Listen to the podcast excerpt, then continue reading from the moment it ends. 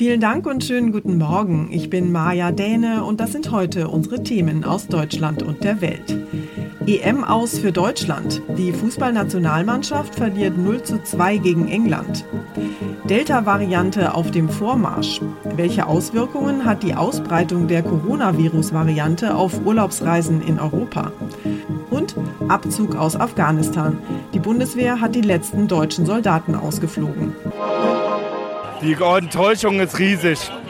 Definitiv riesig. Die, die ist gigantisch. Das kannst du gar nicht beschreiben, wie groß die Enttäuschung ist. Tja, die Enttäuschung ist natürlich riesengroß bei den deutschen Fans, denn statt eines Fußball-Sommermärchens gibt es ja leider nur Katerstimmung.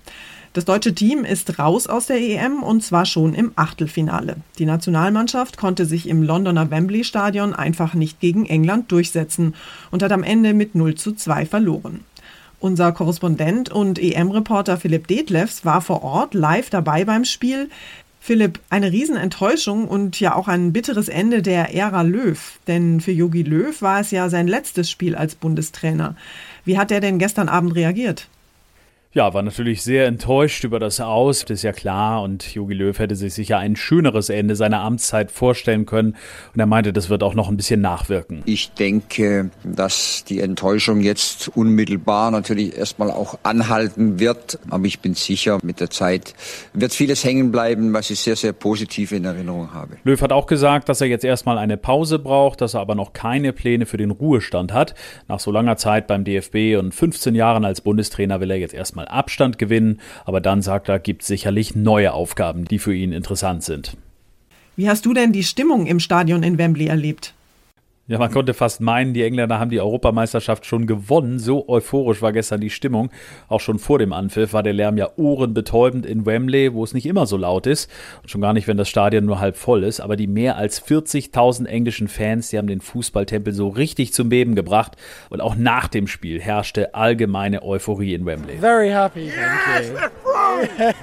Ecstatic. Very happy, mate, yeah. Yeah, it's coming home, you know. Die England-Fans waren in Ekstase, die waren wirklich außer sich, dass sie nach 55 Jahren endlich den Bann gebrochen haben und einen K.O.-Sieg gegen Deutschland feiern konnten. Tja, und wie geht's jetzt weiter? Marschieren die Engländer jetzt einfach gleich durch bis zum Finale?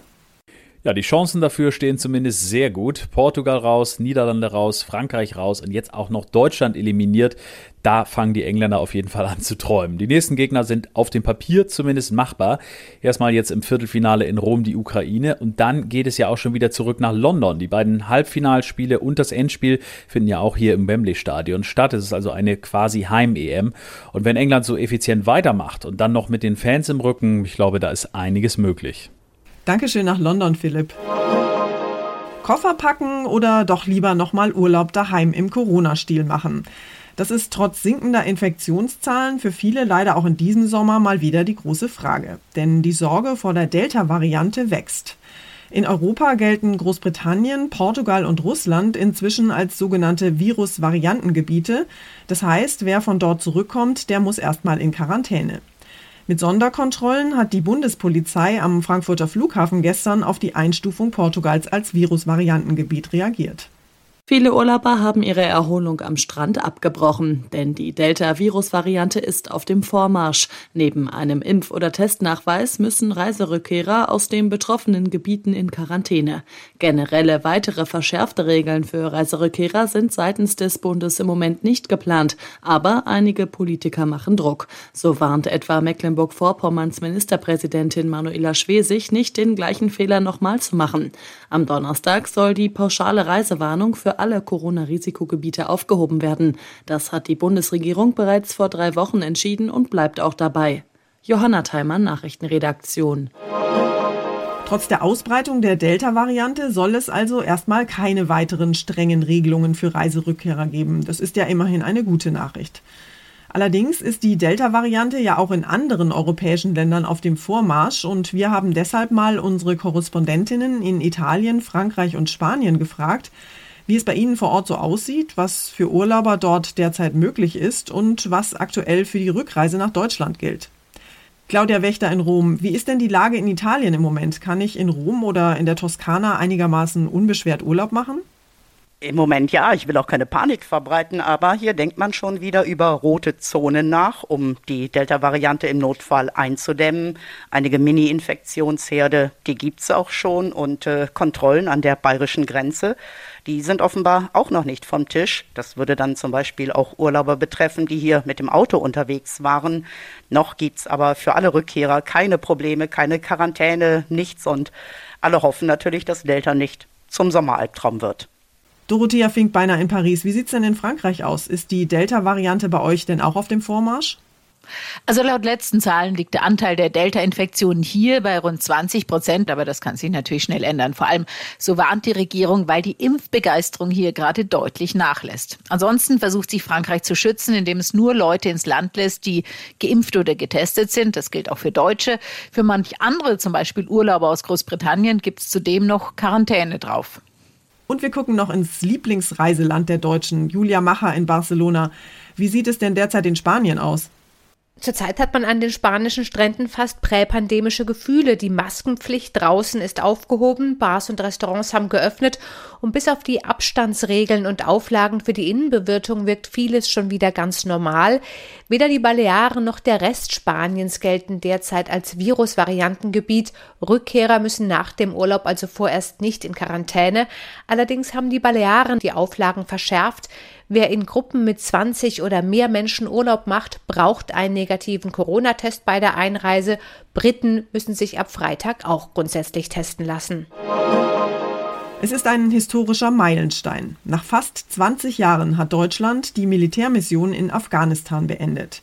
Die letzten deutschen Soldaten sind am Dienstag von der Luftwaffe mit vier Militärmaschinen aus dem Feldlager in Masai Sharif ausgeflogen worden und werden heute in Deutschland erwartet. Der Einsatz der Bundeswehr am Hindukusch ist damit Geschichte. Und es war der wohl prägendste, aber auch der gefährlichste Auslandseinsatz in der Geschichte der Bundeswehr. Seit 2001 haben über 150.000 Männer und Frauen in Uniform in Afghanistan ihren Dienst geleistet. Bei dem Einsatz kamen 59 Soldaten ums Leben, 35 davon durch Fremdeinwirkung, also durch Beschuss oder Sprengfallen. In Afghanistan hat sich die Sicherheitslage mit Beginn des Abzugs der internationalen Truppen im Mai zugespitzt. Seitdem haben die Taliban weite Teile des Landes erobert. Ob die Regierung in Kabul, die nun militärisch weitgehend auf sich allein gestellt ist, standhalten kann, ist äußerst fraglich. Dirk Zeitler, Nachrichtenredaktion.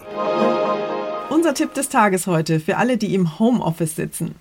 Viele arbeiten ja seit Monaten von zu Hause, wobei das sogenannte Homeoffice oft nur aus dem Küchentisch mit Laptop besteht und Videokonferenzen hinter verschlossenen Schlafzimmertüren stattfinden. Für alle, die keine Lust mehr auf den heimischen Büroalltag haben, gibt es jetzt gute Nachrichten. Heute läuft nämlich die sogenannte Bundesnotbremse aus und das heißt auch, für Unternehmen endet die Pflicht, ihren Mitarbeitern Homeoffice anzubieten. Mein Kollege Thomas Bremser aus unserer Serviceredaktion hat sich mal umgehört, was das jetzt konkret für uns Heimarbeiter bedeutet. Thomas, heißt das jetzt, dass wir ab morgen alle wieder zurück in die Büros gehen dürfen oder müssen? Nein, das auf keinen Fall. Ich denke, viele Unternehmen werden weiter das Homeoffice anbieten. Die haben das ja meist auch schon vor dieser Pflicht getan. Unternehmen müssen auch weiterhin Corona-Maßnahmen umsetzen, zwei Tests pro Woche anbieten und Hygienepläne erstellen. Also es wird nicht direkt so sein wie früher alles. Bei vielen wird sich in diesen Tagen gar nichts ändern, aber es kann schon sein, dass einige wieder ins Büro müssen. Können sich denn Arbeitnehmer theoretisch weigern, wieder ins Büro zu gehen? Zum Beispiel, weil sie sich Sorgen machen, dass sie sich dort anstecken könnten? Nein, also wenn der Chef sagt, komm zurück ins Büro, dann ist das so, sagt Arbeitsrechtlerin Nathalie Obertür. Aber natürlich ist einvernehmlich alles möglich und das wird in der Praxis ja auch sehr konstruktiv genutzt, dass man teilweise im Homeoffice arbeitet oder da flexible Modelle schafft. Wenn ich jetzt das Gefühl habe, die Hygieneregeln werden so gar nicht umgesetzt in meinem Büro, dann sollte ich mich an den Betriebsrat wenden oder die Aufsichtsbehörde, aber ich habe kein Recht, einfach nicht ins Büro zu kommen. Und zum Schluss geht es hier bei uns um reuige Sünder, um himmlische Gerechtigkeit und um göttliche Fügung. Im nordrhein-westfälischen Dormagen haben Diebe in einer Nacht- und Nebelaktion nämlich einen großen Kerzenständer und ein Kreuzwegbild geklaut. Allerdings hatten sie danach offenbar so heftige Gewissensbisse, dass sie ihre Beute, sorgfältig verpackt, gleich wieder zurückgebracht haben. Außerdem haben sie sich in einem anonymen Brief an die Gemeinde ausführlich für ihre Tat entschuldigt. Angeblich hatten sie unter dem erheblichen Einfluss von Alkohol gestanden, als sie sich die Kirchenschätze unter den Nagel gerissen hatten.